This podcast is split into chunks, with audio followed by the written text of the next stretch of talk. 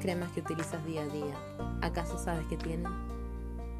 Ese cuidado de tu pelo que usas, el cual confías, sabes de qué está hecho. Los productos que usamos en nuestro día cotidiano para nuestro cuidado, ¿acaso sabes de qué están compuestos?